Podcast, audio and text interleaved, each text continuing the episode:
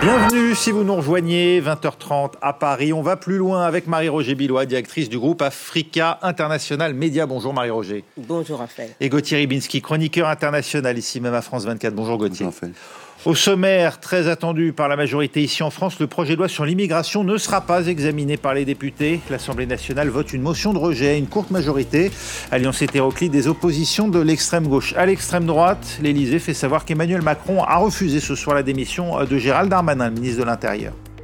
Et puis on vote en Égypte, élection présidentielle. Le chef de l'État Abdel Fattah al-Sisi est grandissime favori dans un pays pourtant secoué par l'inflation et la guerre actuellement à ses portes à Gaza. C'est tout de suite, on va plus loin.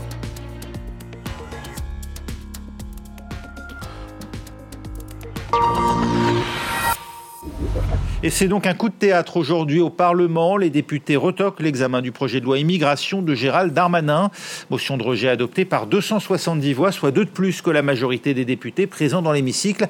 Il n'y aura donc pas de débat. Sylvain Rousseau, vous qui êtes à l'Assemblée pour France 24, la motion de rejet impréalable déposée par les écologistes a réuni, en plus des voix de la gauche, celle de la droite et l'extrême droite.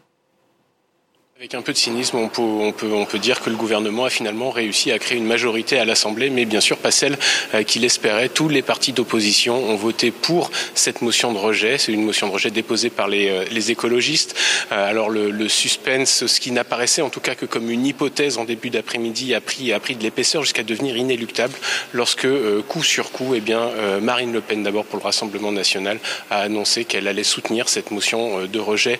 L'occasion, a-t-elle dit, de de rendre la monnaie de sa pièce au gouvernement qui a utilisé 20 fois le 49.3 et qui est donc passé en force sans euh, vote à l'Assemblée nationale. Et puis dans la foulée, quelques minutes plus tard, eh bien, ce sont les républicains qui ont annoncé qu'ils allaient eux aussi euh, soutenir cette motion de rejet. La seule petite incertitude était sur le nombre de votants, sur quelques républicains dissidents. Et finalement, vous l'avez dit, à deux voix près, 270, il en fallait 268, eh bien la motion de rejet a été acceptée. Je vous propose tout de suite d'écouter euh, les réactions des principaux leaders des groupes parlementaires. Vous dire que le groupe parlementaire de la France Insoumise est extrêmement heureux que cette motion de rejet ait été euh, votée par l'Assemblée euh, nationale et donc ait rejeté le texte dès le début euh, de l'examen à l'Assemblée nationale parce que d'abord nous allons épargner au pays deux semaines de discours xénophobes et racistes et je crois que ça va aider à mieux respirer dans ce pays que de ne pas avoir ces débats qui se tiendront à l'Assemblée nationale. Comme je m'y suis engagé hier, je déposerai dès demain une proposition de loi dont je ne doute pas qu'elle sera transpartisane euh, et très certainement euh, acceptée avec soulagement par euh, la majorité présidentielle pour modifier un certain nombre d'articles du CESEDA, c'est-à-dire permettre et faciliter l'expulsion des délinquants étrangers qui sont présents et protégés pour l'instant sur notre territoire. Nous voulons un texte qui réponde aux vrais défis. Nous voulons débattre et adopter dans son intégralité, sans ajout, sans modification, le texte du Sénat. Et nous voulons un engagement très clair pour une réforme constitutionnelle telle que nous l'avons présentée jeudi dans l'hémicycle et malheureusement telle qu'elle a été brutalement rejetée sans ménagement par la majorité. Voilà, ce projet hein, qui aura mis donc un an à arriver devant les députés n'est pas enterré euh, pour autant. Euh, le gouvernement peut décider de le renvoyer vers les sénateurs ou à une commission mixte paritaire. Sept députés, sept sénateurs qui devront euh, trouver la formule adéquate. Mais pour l'heure, ne reste que le projet finalement à des sénateurs. C'est le seul qui a donc été adopté par l'une des deux chambres du Parlement. Marie-Roger Billois, on vient d'entendre Mathilde Panot pour la France Insoumise dire nous avons épargné au pays deux semaines de, de débats xénophobes et racistes. Euh, vous comprenez qu'une courte majorité de députés refuse même d'en débattre, alors même que de sondage en sondage, il semble que les Français souhaitent en tout cas qu'on pose cette question. Alors, ce qui est, gérer l'événement là, c'est euh, c'est cette motion de rejet, parce mm. que on était habitué à une motion de censure, ça on connaissait. Et ça, c'est en général au terme, au terme d'un débat lorsque le gouvernement engage sa confiance sur euh, l'usage du 49.3. Par exemple. Voilà. Et le vote bloqué. Hein. Et donc là, euh, on a une motion de rejet. Ça, c'est une nouveauté pour les gens qui suivent pas tous les jours. On n'en a pas plus souvent. Et, et, ce qui est intéressant au bout, c'est pourquoi ils font ça? C'est parce que ils avaient peur que, euh, en s'engageant dans ce débat et à la fin, le gouvernement va utiliser le 49-3 et puis euh, voilà. Donc ils voulaient même pas euh, débattre. Alors ce qui est intéressant, c'est que Darmanin avait dit qu'il ne le, le ferait pas. hein, ils bon, disent, ouais. ils disent bon, Ouais. bon, voilà. Bon, mais on ne fait plus. Je crois qu'ils leur lui font pas trop confiance pour ça. Et, euh, et donc ça c'est assez étonnant. Et, et donc quand on entend Mathilde Panot, parce que c'est ça la question. Moi, ça me renvoie à l'hystérie qui caractérise la question euh, sur l'immigration en France, quand même. Euh, euh, juste avant, euh, sur ce plateau, il y avait la, je crois, la présidente du Du groupe. Europe Écologie Les Verts, Europe. à l'origine de, ces- de, voilà, de cette motion de, de rejet. Ben voilà. Et, et elle a dit une chose qui m'a qui m'a confortée dans l'idée que peut-être qu'on en on en fait un peu trop sur la question, parce qu'elle disait que les Français estiment, il y a plus de Français qui estiment maintenant qu'il n'y a pas trop d'étrangers comme avant. C'est-à-dire que la, la, la perception de, de cette submersion, comme a dit le Front National, qu'on est submergé par les étrangers, elle a beaucoup évolué et positivement. Et, et pour cause, la France n'est pas le pays où il y a le plus d'immigrés, même en Europe. euh, voilà, même euh, bon. Et donc c'est une question sur laquelle on a du mal à débattre tranquillement. Et donc là, ce qui, le problème ici, on n'a même pas pu débattre parce que chacun. Vous regrettez qu'on n'ait pas pu débattre Voilà, chacun a ses craintes. Euh, euh, le Front National estime que oui, parce que je dirais que de l'extérieur, lorsqu'on suivait cette histoire, le, le truc le plus important, outre euh, de, de resserrer certaines mesures contre les immigrés, mais c'était aussi d'ouvrir pour les métiers en tension. C'est cette histoire-là. Euh, et elle estime que ah, ça permet encore plus d'immigration. Les autres estiment qu'il y a beaucoup trop euh, de lois répressives euh, qui restreignent, qui sont pas très euh, euh, humaines, etc., etc. Donc, c'est vraiment chacun euh, refuse pour des, des, je dirais des motifs opposés. C'est ça qui est assez étonnant ici. Mais euh, euh, à la fin, je me demande si on pourra un jour euh, parler sereinement d'une question qui est importante et, et qui a besoin de bon sens et, de sérénité. Voilà. Oui, alors justement, Gauthier Ribinski, le gouvernement avait euh, insisté euh, euh, sur le fait que son projet était équilibré, qu'il concernait un texte censé incarner à la fois la fermeté et l'humanité. Est-ce votre avis? Est-ce que finalement la majorité ne paye pas le en même temps appliqué à l'immigration? Avec cette coalition finalement des oppositions qui, on le voit, hein, d'Europe Écologie Les Verts et, LFI d'un côté à, à Marine Le Pen Éric Ciotti de l'autre, ne partagent aucune position commune en la matière Non, c'est la raison pour laquelle, indépendamment de ce qu'on peut penser du texte gouvernemental de l'origine, il n'y a pas de quoi être fier d'être dans un sac pareil, hein, peu de d'avoir voté avec le Front National ou la droite des Républicains qui est très très proche. On a bien vu Éric Ciotti qui était très proche d'Éric Zemmour. Bien. Pourquoi je dis ça? Parce que, si vous voulez, l'approche qui était contenue, qui est contenue dans cette loi, et encore plus quand, euh, dans le projet qui a été euh, conforté par le Sénat, consolidé par le Sénat, c'est que l'approche de la problématique de l'immigration est vue quasiment exclusivement sur le plan sécuritaire. Il y a un ou deux aspects qui sont considérés sur le plan social, c'est la question du regroupement familial. Oui.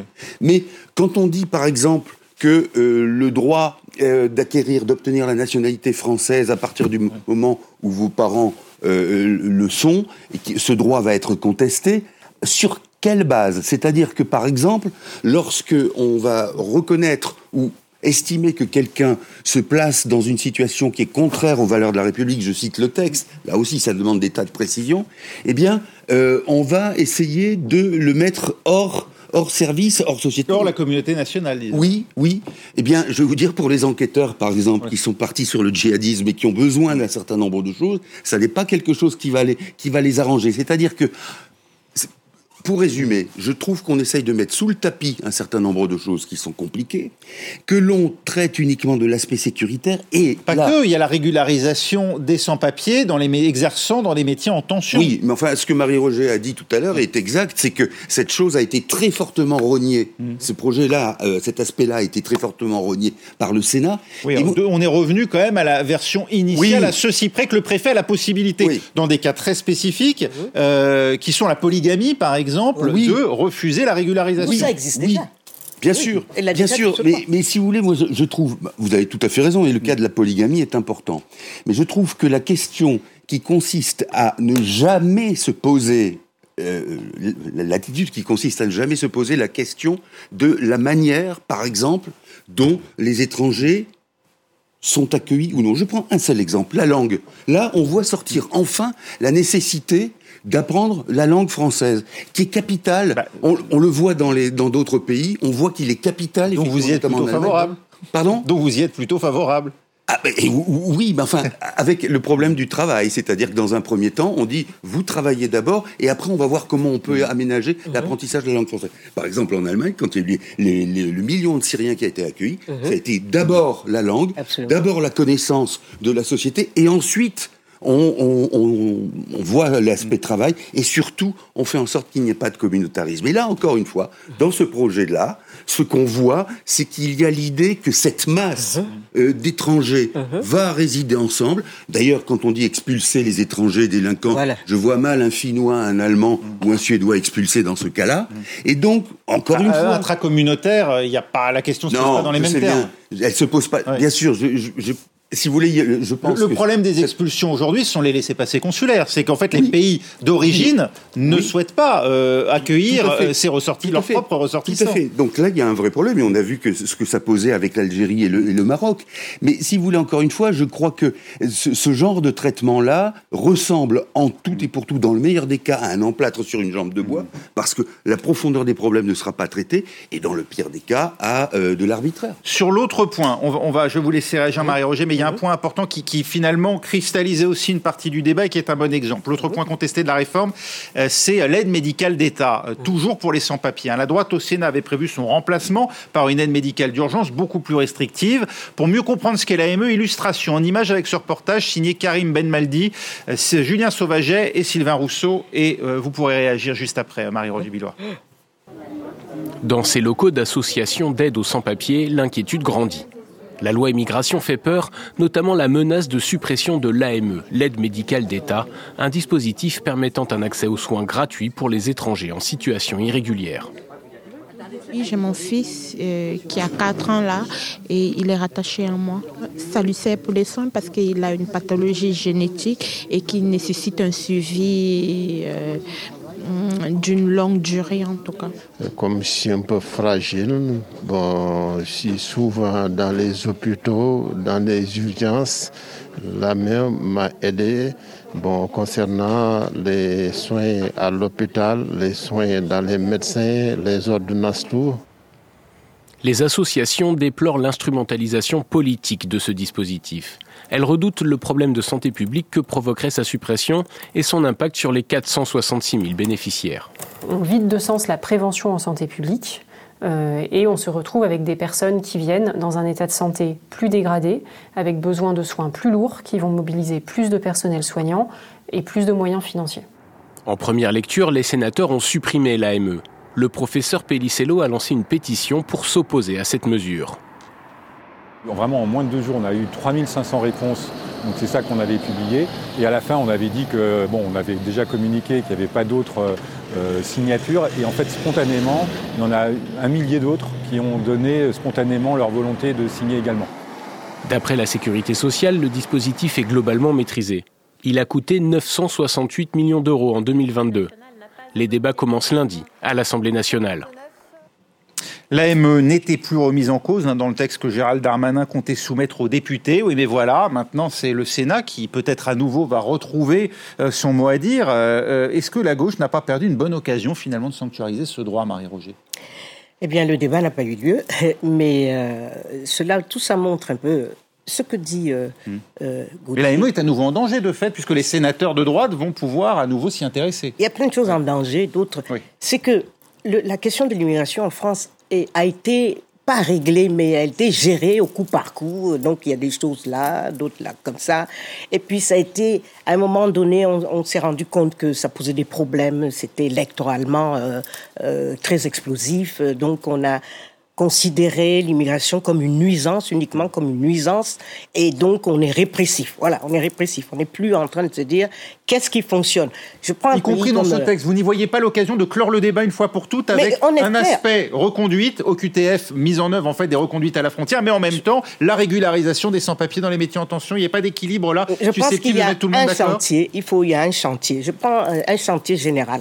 Euh, je prends l'exemple du Canada par exemple de l'extérieur, on sait déjà quelles sont les lois à quelles conditions on peut immigrer au Canada, à quelles conditions on ne peut pas, etc. C'est déjà clair. En France, c'est flou. On vous dit non, c'est immigration zéro. Officiellement, c'est immigration zéro. Ça n'existe pas. Donc, on a, on a que des, des méthodes, j'allais dire, illégales, en fait, pour entrer en France. Donc, à un moment donné, on s'est dit, euh, les gens sont là, qu'est-ce qu'on fait? Bon, on va quand même les régulariser, ou on va en expulser certains, etc. Donc, c'est on attend, ça fait un, an et demi qu'ils travaillent sur ce projet. Je crois que hein. ce qui est important, c'est qu'ils aient, ils se disent pas, les immigrants sont juste un problème. Hmm. C'est les immigrants, la, migration est un phénomène qui concerne tous les pays du monde, et c'est même pas la France qui a le plus avec ses 10% de, migrants en général. C'est pas, et, comment on le, on, gère? On est un pays industrialisé, en crise, etc. On a combien, besoin de combien de gens? Et puis quand ils sont là, qu'est-ce qu'il faut faire? Il faut y penser de manière, j'insiste sereinement, mais on n'y est pas encore. Donc on est là, on se dit, des gens sont malades. Ah ben, mais finalement, on va supprimer le droit de les soigner, et puis ça crée d'autres problèmes. Parce que tout ça n'est pas pensé comme un ensemble et, comme un, tout, comme un, sujet de, global. Et, et voilà, et d'intérêt national. Gauthier Ribinski, euh, au début du mois, hein, euh, deux anciens responsables politiques, Patrick Stefanini à droite, Claude Evin à gauche, avec qui lui-même avait été ministre de la Santé, avaient ensemble remis un rapport au gouvernement euh, d'où ils avaient conclu que l'AME est globalement maîtrisée, ça veut dire que en gros ça fonctionne plutôt bien, mais mérite d'être adapté avec un renforcement des contrôles et des critères d'éligibilité, notamment au regard de la situation familiale. Alors c'est important, mais ça veut dire qu'il y avait quand même des abus à leurs yeux. Euh, est-ce que euh, vous euh, voyez dans l'AME un, un, risque potentiel, si elle reste en état, d'appel d'air, puisque c'est cela aujourd'hui que qu'a voulu dire, qu'ont voulu dire les sénateurs de droite en leur réformant, en la remplaçant par une aide médicale d'urgence? En gros, que des candidats à l'immigration choisissent la France parce qu'ils savent qu'on est soigné gratuitement aujourd'hui en France. Mais là encore, je pense que on se, on, on évite le fond du problème. Vous croyez ça Non, mais c'est la question que, non, mais bien se pose aujourd'hui la droite. Mais précisément. Et la, question qu'elle refuse de se poser, c'est, d'ailleurs, c'est souvent le cas. On dit, ça nous regarde pas. Euh, vous croyez sincèrement que les gens qui migrent, dans les conditions en plus où ils le font, sont des gens qui font ça par plaisir? Alors je sais. Non. Non, la migration, non, mais le choix du pays d'accueil dépend beaucoup des conditions d'accueil. Certes, certes. Mais si vous voulez, alors là aussi, on peut penser à l'Europe et, au rôle qu'elle pourrait avoir. Mais s'il n'y a pas une politique globale qui vise justement, à travers l'accueil d'immigrés, à faire en sorte que le reste du monde ne soit pas une cocotte minute. Parce que c'est ça qui nous, qui nous pend au nez, à travers la réflexion qui est souverainiste, qui consiste à se dire, nous mettons des barrières, nous mettons des tessons de bouteille pour entrer en France, et le reste, on s'en fiche. Mhm. Là, il y a un déficit de réflexion, mhm. il y a un déficit évidemment qui masque, ne soyons pas naïfs, quand il s'agit de l'extrême droite notamment, et de ses mhm. affidés périphériques, qui marquent des présupposés racistes, mais encore une fois, est-ce que on veut éviter ou construire quelque chose qui soit durable, ou bien est-ce qu'on va dire voilà, bâtissons, rebâtissons nos frontières, ne faisons surtout pas comme le voisin, et c'est comme ça qu'on va y arriver. Vous aurez encore plus cet appel d'air parce que probablement que le fait de vouloir accéder à une espèce d'Eldorado qui sera unique sera encore plus fort que tous les risques. Et on sait très bien que le risque de la mort ne, finalement ne dissuade pas personne. Ne dissuade personne. Pas grand... Vous vouliez ajouter on passe à la suite. Bon, bah pour la deuxième journée d'affilée, les Égyptiens votaient hein, ce lundi choisir un, futur président dans un contexte où l'issue du scrutin ne fait guère de doute. Abdel Fattah al-Sisi, homme fort du pays depuis 2013, ne semble pas menacé, alors que l'Égypte traverse une mauvaise passe marquée par la flambée des prix. On voit ça avec Édouard Dropsy pour France 24. Le premier jour de scrutin euh, s'est déroulé dans le calme, hein, selon les autorités. En même temps, comment en serait-il autrement hein, dans un pays où toute protestation est euh, totalement muselée? Euh, Les autorités ont également annoncé que le taux de participation était important, sans donner aucun chiffre précis. Mais pour rappel, c'est vraiment aussi un des enjeux de cette campagne, enfin de cette non-campagne notamment. en 2018, il y avait eu 40% de participation, ce qui est effectivement très très bas. Et moi, j'ai pu me rendre hein, dans le quartier populaire de, d'Imbaba, sur la rive ouest du Caire. Les personnes que j'ai pu voir dans les bureaux de vote me disaient euh, principalement qu'elles euh, venaient euh, donner leur voix, pas forcément au président Sisi, même si à l'intérieur des bureaux de vote, tout le monde est pro-Sisi, mais que ces personnes venaient voter en échange d'un carton euh, de nourriture ou contre l'équivalent euh, de 5 euros, et ce qui permet donc de soulager hein, des familles qui sont profondément, euh, qui sont profondément ancrées dans une, dans une crise. L'Égypte, hein, depuis plusieurs années, est dans des difficultés économiques terribles. elle est endettée à hauteur de 90% de son PIB.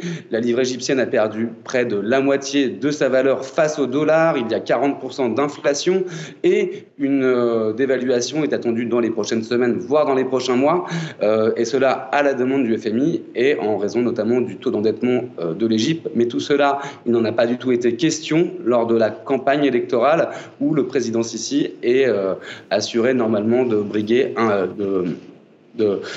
un troisième mandat et sans doute assuré aussi d'être reconduit. Merci Edouard Dropsy, Marie-Roger Biloa.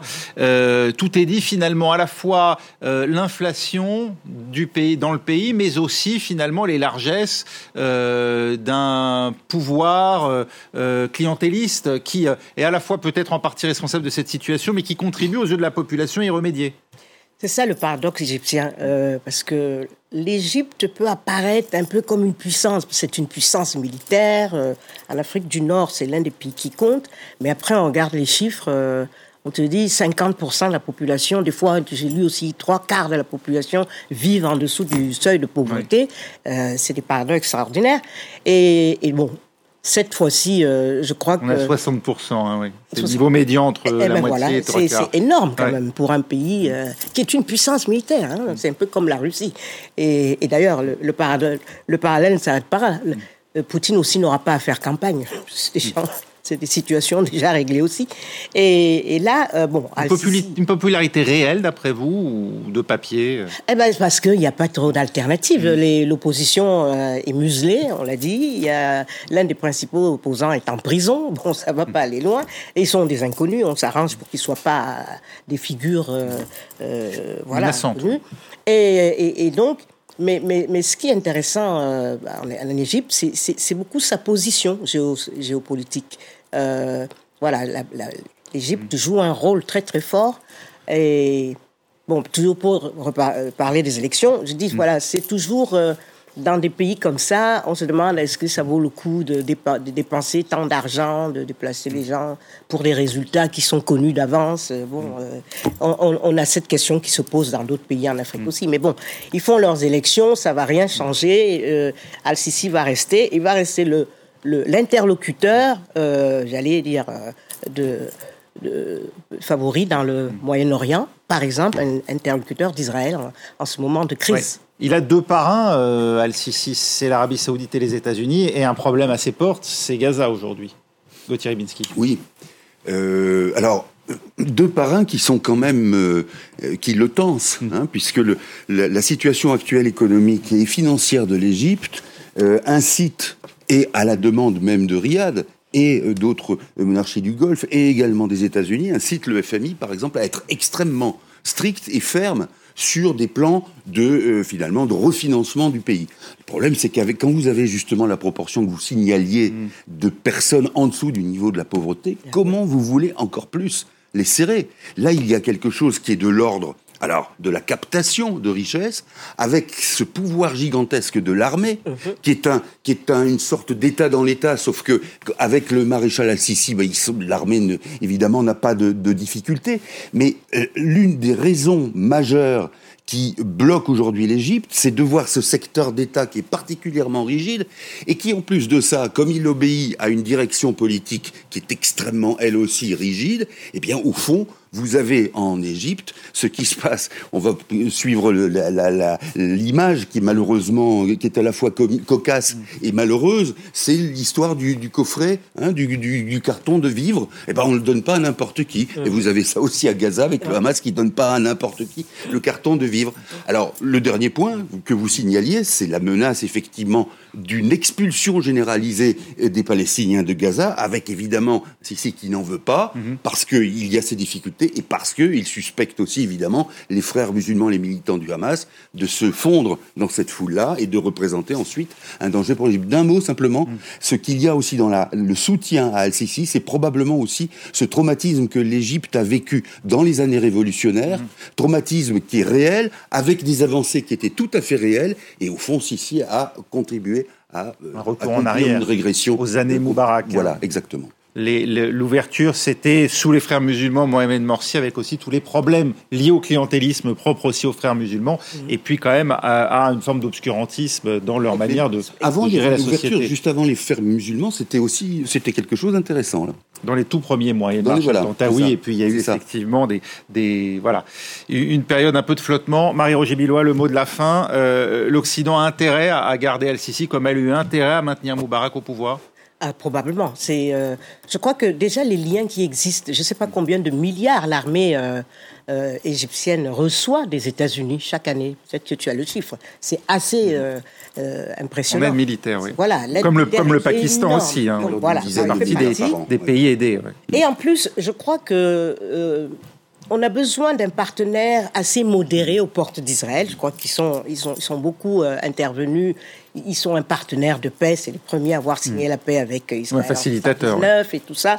Et, je crois que Sisi, Al-Sisi, s'inscrit dans cette lignée, même si, justement, ils viennent de faire savoir que la ligne rouge à ne pas euh, franchir, c'est d'envoyer les Palestiniens euh, sur le Sinaï. Et ça, je crois que ça bloque, même si on, on estime que on, remarque que les pays, euh, tous les pays, hmm. euh, sauf l'Iran, euh, ont une position assez modérée. Toujours à l'ombre de sa date. Hein. Oui. Merci beaucoup. Avec, un risque énorme, c'est celui de favoriser le djihadisme. Il est clair qu'un type de régime comme celui-là est dans cette ligne-là, forcément, pour se maintenir, et donc favorise aussi une déstabilisation. Comme on l'a déjà vu en 2011. Merci beaucoup. Marie-Roger Biloa, Gauthier Ribinski, on va plus loin, c'est terminé. On se retrouve dans trois minutes dans Paris Direct.